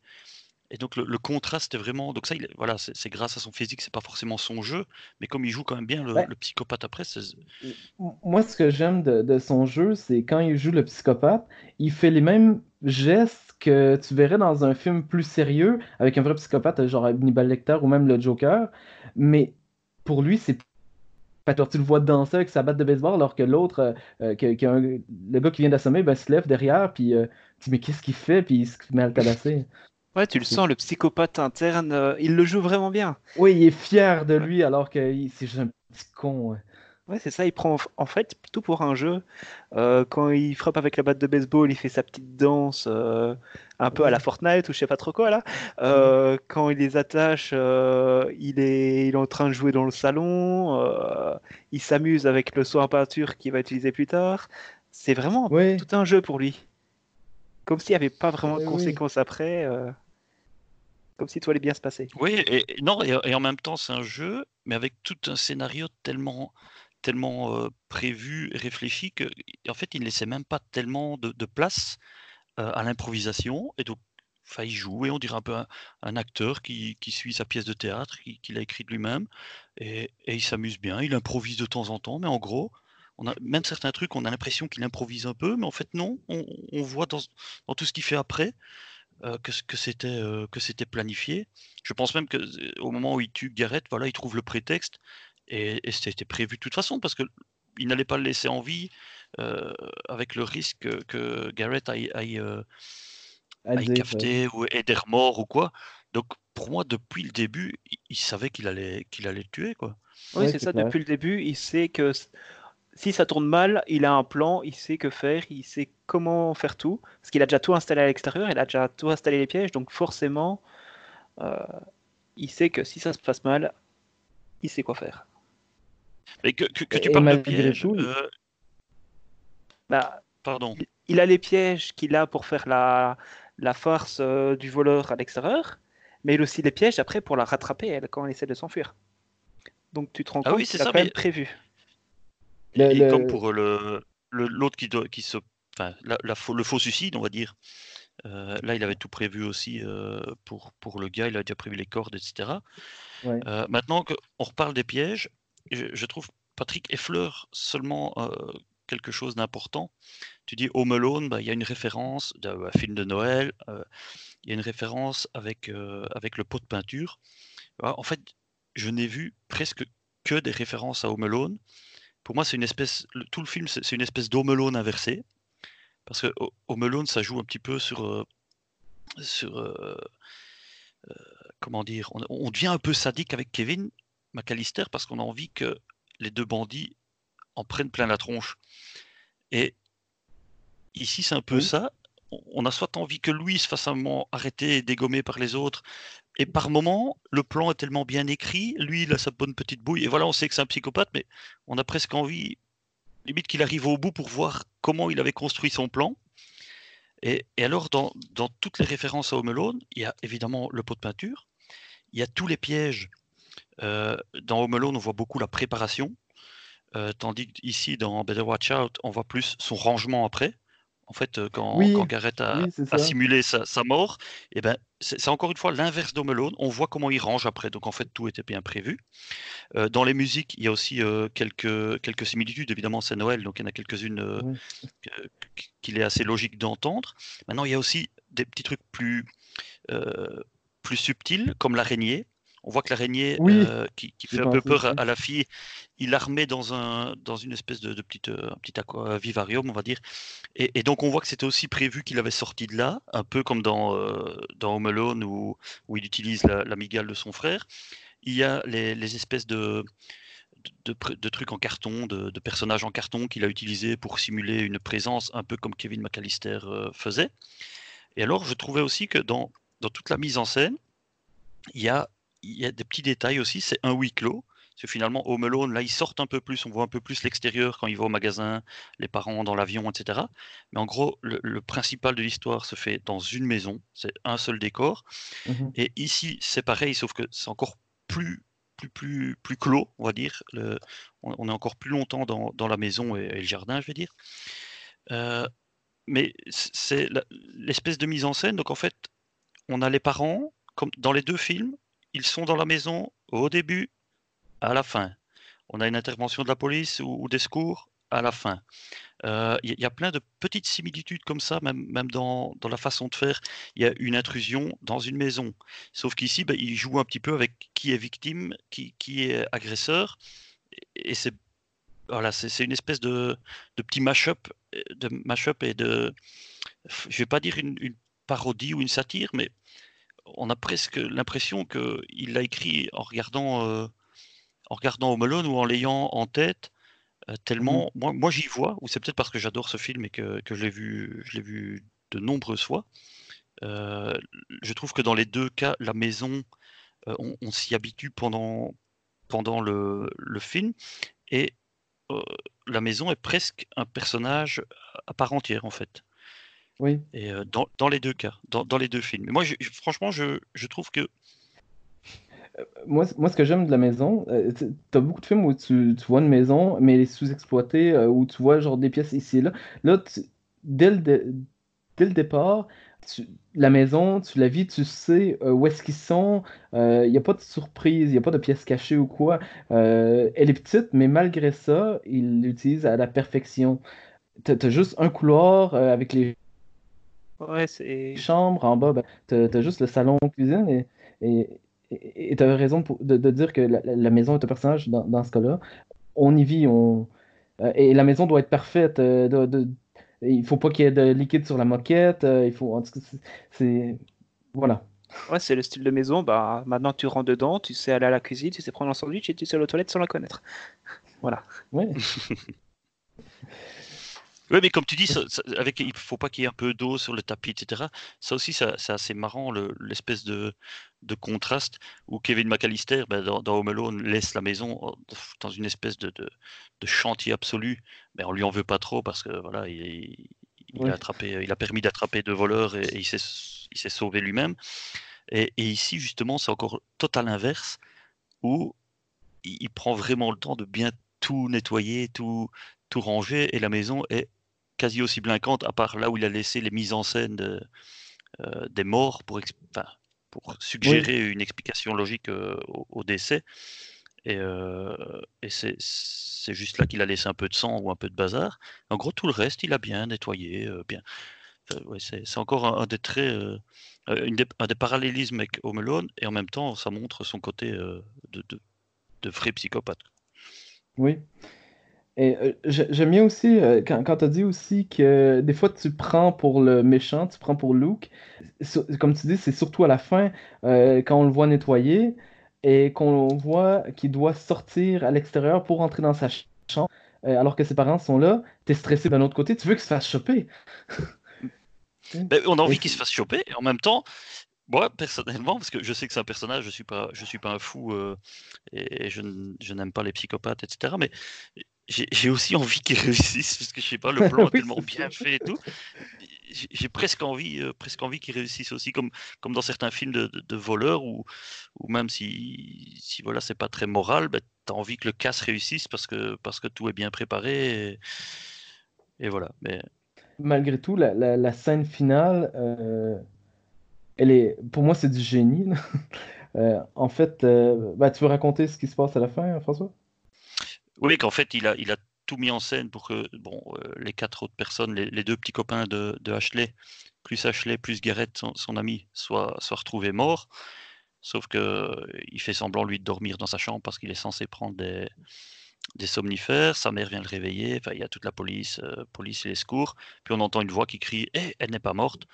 Donc euh, Ashley a, a survécu parce qu'elle elle est parvenue à, à coller du, du duct tape là, sur, euh, sur sa blessure.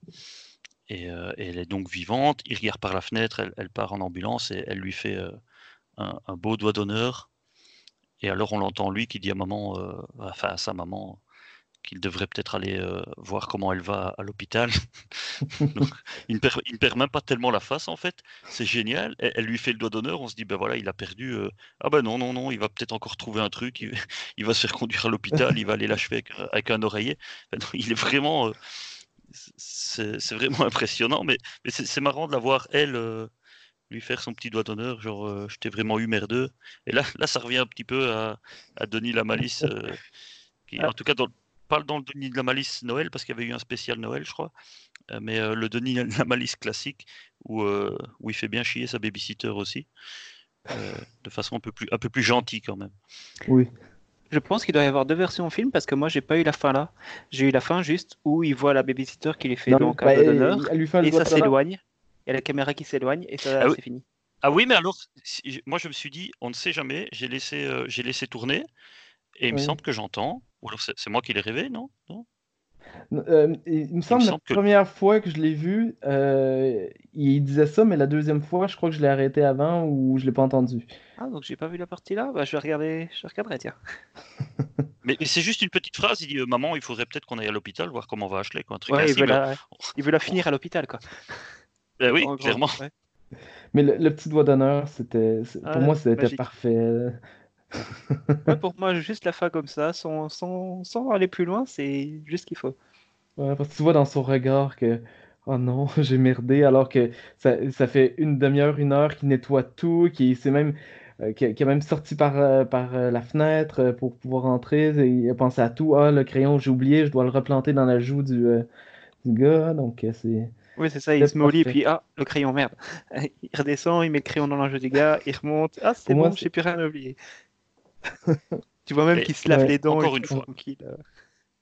En- encore une fois, c'est un- un- on met ça en, en miroir avec Home Alone.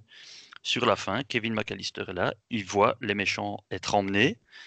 Et ils se font aussi un regard, ben là il n'y a, pas- il y a pas de doigt d'honneur, c'est un film très familial, mais euh, ils se font un regard et il y, a- il y a vraiment un échange.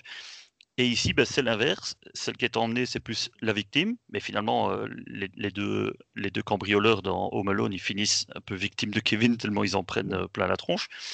Mais là, c'est vraiment encore une, une confrontation et on se regarde de loin et on se fait un petit geste, sauf qu'ici, ben, euh, dans Home Alone, c'est Kevin McAllister qui semble gagner et, euh, et ici, ben, c'est elle qui, qui semble s'en sortir.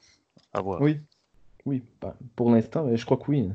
On espère. Ouais. Moi, j'espère bien. De toute façon, il n'y aura, il y aura pas de, de deuxième, je crois pas, en tout cas. Il n'y a pas eu. Non, je euh, vois pas l'intérêt de faire un deuxième? Non, non, non, non, j'espère que non. Oui. Euh, je sais pas, euh, est-ce que, est-ce que vous avez eu, vu des facts à propos du film? Oui, vas-y. Euh, moi, j'ai un point à relever sur le film que j'ai trouvé peut-être une erreur. Je sais pas ce que vous avez à en dire.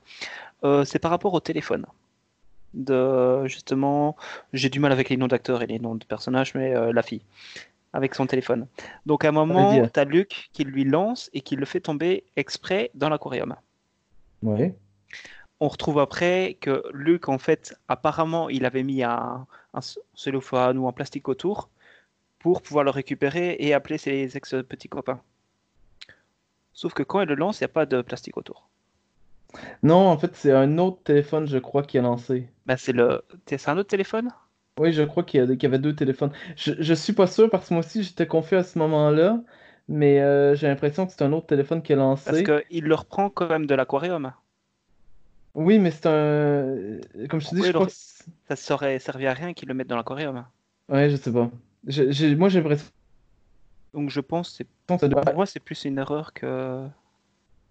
Je sais pas. De, de toute façon, c'est pas. euh, Où il l'a mis dans le Oui, riz, non. je pas. C'est le seul Je- truc que j'ai un peu tiqué. C'est tout. T'a- t'a- T'aimes ça le détail. hein. Ouais, j'aime les détails. Ouais. Moi, il y a un petit détail qui me, qui me picote, donc, là. Là, euh, j'avais- j'avais Il reste. j'avais pas remarqué.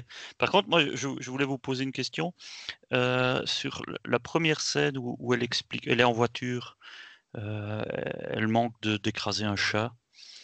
Et tu- enfin, je la trouvais Oui. un peu inutile, ou alors c'est vraiment juste pour qu'elle l'explique au téléphone à sa maman. Enfin, là, on, on comprend que euh, elle va bientôt partir, mais ça, bah, elle leur dit aux, aux parents de, euh, de Luke. Donc, bon, c'est- c'était pas forcément, forcément essentiel.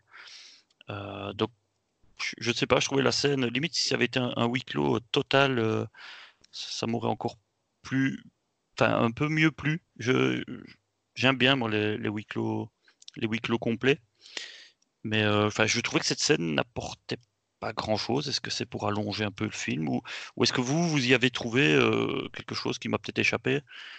En fait, je viens de la revoir là. Non. Je viens de la mettre dans le film. En fait, c'est juste, je pense, quand freine pour le chat, on voit la chorale qu'on retrouve plus tard dans le film. C'est peut-être pour faire ce lien-là. Oui, oui, oui. Moi, je crois que c'est juste pour mettre en scène, euh, c'est le temps de Noël, elle se promène, euh, on Oui, sait il y a la chorale, euh, voilà, il y a les gens qui chantent aux portes. c'est ça, c'est pas... c'est juste pour mettre en scène un peu les, le, le- truc, quoi. Je, je crois que c'est juste ça, c'est pas... Ouais, c'est ça, ils auraient pu le justifier autrement que comme ça, mais Ouais. Pour, pour mettre un peu. Euh, tu as souvent aussi le contraste. euh, il fait jour, tout va bien, puis la nuit arrive, ben là, ça, ça pète. euh. Ben, enfin, moi, j'ai vraiment bien aimé euh, Garrett, Garrett, pour, pour la pro- le prononcer comme toi. Son ami qui en fait est complètement dépassé. Au tout début, quand, quand on voit les, les deux garçons qui jouent aux jeux vidéo dans, dans la chambre, on a même l'impression que c'est lui qui est, qui est un petit peu le meneur, qui taquine l'autre tout le temps, et l'autre, on le voit un, petit- un peu plus chétif. Euh, Et puis après, ça s'inverse quand on se rend compte que, que c'est qui est, qui est vraiment le meneur et, et le psychopathe. Mais en fait, l'ami, j'ai l'impression qu'il se rend même pas vraiment compte de ce qui se passe. Euh, bon, il est tout autant victime, euh, victime de Luc, puisque voilà, il se fait, il se fait désinguer aussi. Mais, mais c'est vrai qu'il il s'explose la tête constamment, soit, euh, soit à la bœuf, soit euh, avec les, les oxycodones là, de, de la mer. Ça, je sais pas si vous vous rappelez. Oui, va oui, oui. s'affaler sur le, les, ouais, les oxy. sur- Il dit qu'il est comme sur un le nuage. tout. canapé. Ouais, en fait, dès ça- qu'il y a un souci qui se pose, il il- sait pas trop quoi choisir, il prend, il fume ou il prend des oxy quoi. Ouais, c'est ça. En fait, lui, son pote lui a proposé un plan pour faire peur à la babysitter. Il a dit oui. On a l'impression qu'en fait, ses parents s'en foutent d'où il est. C'est comme le, le réveillon. Euh, il est apparemment pas censé rester à la maison. Il est- Son t-shirt, c'est un peu genre, enfin, je sais pas, un peu cool, un peu euh, la famille qui s'occupe pas spécialement de lui. Enfin, je l'imaginais comme ça dans dans d'autres films ou quoi. Je l'aurais bien vu dans, dans la bande, celui euh, limite celui qui vit dans une caravane résidentielle ou quoi. Enfin. Ouais, ouais. Et, et là, il arrive, euh, voilà, personne ne se tracasse d'où il est, il, il suit son pote qui a son plan, il se défonce. Oh, il y a des armes, il y a une batte, euh, on tabasse quelqu'un, on attache la fille, ouais, ouais. Il se demande un moment si, si c'est bien. Ouais, mais dès- il, il se pose quand même plusieurs fois les des questions. En fait, dès que la, la babysitter tombe dans l'escalier, il, il se pose des questions, mais euh, Elle dure pas longtemps ces questions, c'est plus euh, est-ce que je est-ce que je devrais mieux partir? Puis oh j'ai fumé un coup, oh non je reste. C'est ça va pas plus loin ces questions. Et il réfléchit pas. Hein. Quand Non, il fume euh, de la beurre dans le, dans, dans, dans le salon, euh, Ouais c'est ça. pète un câble. Bah oui lui en fait euh, Luc essaye de ne pas avoir de traces du tout. Oui, non, et, il, il- et Gareth euh, voilà il est pas au courant du plan ou quoi que ce Ouais. soit donc pour lui il y a pas de Mais, mais c'est un chouette acteur. Je sais pas, vous avez vu de visite ou non? Je, crois- je crois que tu m'avais dit non, François. Non. Euh, Moi non plus. Non, non, je sais pas. mais je- Je, je vois ce que c'est, hein, j'ai vu des résumés, etc. Enfin, des, des, des, des teasers et tout, mais je, n'ai jamais vu. Sincèrement, c'est bien. Je crois que vous aimeriez parce que c'est euh, c'est sympa. C'est pas un grand film non plus, mais il y a de la tension, il y a un bon punch à la fin. Ben, c'est fait par M. Night Shyamalan aussi, là, qui fait, qui fait que des, des twists. Et euh, le, le gamin joue dedans et euh, il, est, vraiment drôle. Il est vraiment. Il est, pas aussi pire que là. C'est pas un, gros drogué euh, de 13 ans, mais il, il arrête pas de rapper. Puis juste ça, c'est très drôle. Bon, c'est Pe- peut-être pour un prochain épisode, on ne sait pas. Bah il rappe tu dis ça doit être un peu du rap euh, de basse qualité non? C'est ça? Ça collerait bien au personnage. Oui, non, mais c'est. en fait, le film, c'est un fan footage, donc c'est caméra à l'épaule, et euh, il se filme en train de rapper, euh, et il rappe bien, mais genre, c'est un an. À l'époque, je pense qu'il avait 11-12 ans, et c'est des raps hyper misogynes, où est-ce qu'il dit, ouais, je me tape plein de filles, alors qu'il a 11-12 ans, et ça contraste, ça contraste énormément avec euh, le, le personnage, et sincèrement, moi, je le trouve très drôle, et en tout cas, c'est. Il faut le voir pour vous en dire plus, mais euh, ce qui lui arrive est vraiment, est vraiment drôle. Euh, Donc voilà. Euh, en fait, je, oui, j'ajouterais bien encore quelque chose pour Oui, revenir encore sur, sur le, côté, le, le- le parallélisme et le côté miroir avec euh, Home Alone. Ben, on vient encore de, de parler de, de Garrett qui, qui se rendait compte d'à moitié rien. Et, et en fait, là aussi, quand il est, quand il est encore un peu le complice de, de Luke, eh ben, c'est un petit peu comme le duo de, des, des cambrioleurs dans Home Alone, où il y a un cerveau, il sait ce qu'il fait, il sait dans quelle maison on va.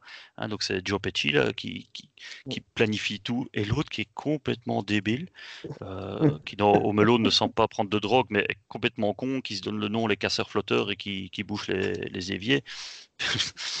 Donc, oui, encore une fois, je trouve qu'on on, peut faire un petit, un petit parallélisme. Euh, et pendant tout un, un Oui. moment du film, c'est une espèce de duo avec le, le planificateur et, et le débile qui suit. Donc, Oui, oui, j'avais pas vu ça comme ça, t'as raison. Oui, oui, mais Garrett, c'est un peu le Marvin de, de Be- Better Watch Out, oui. Voilà. Vous donneriez une note de combien? 5. Euh, sur 5, euh, c'est pas facile à dire.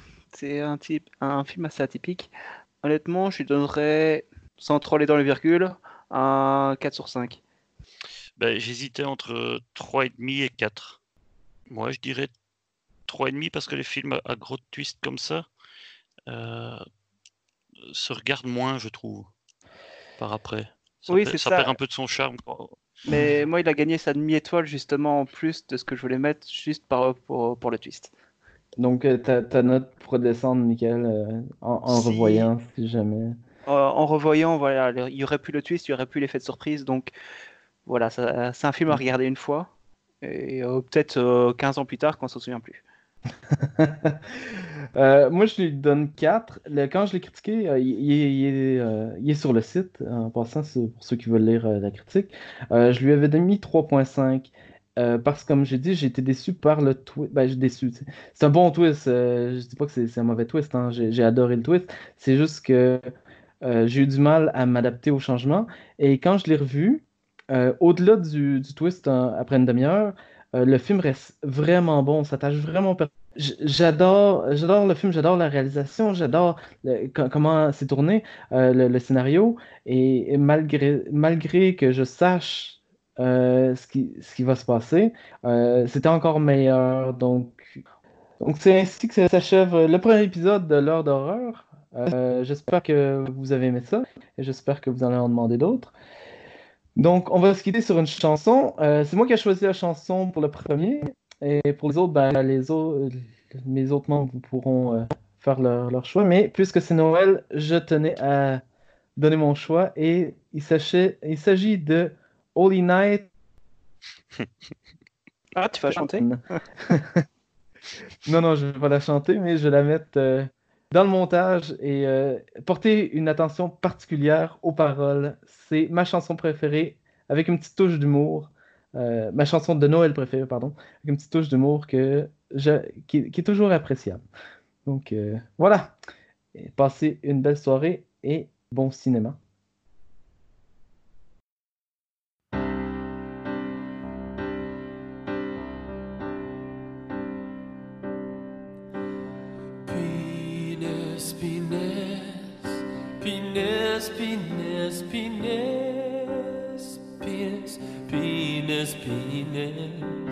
Pe- penis.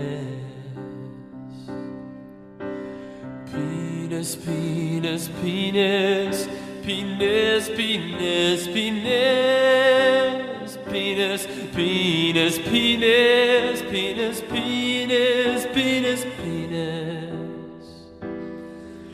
Penis, penis, penis, penis, penis, penis, penis, penis, penis, penis, penis,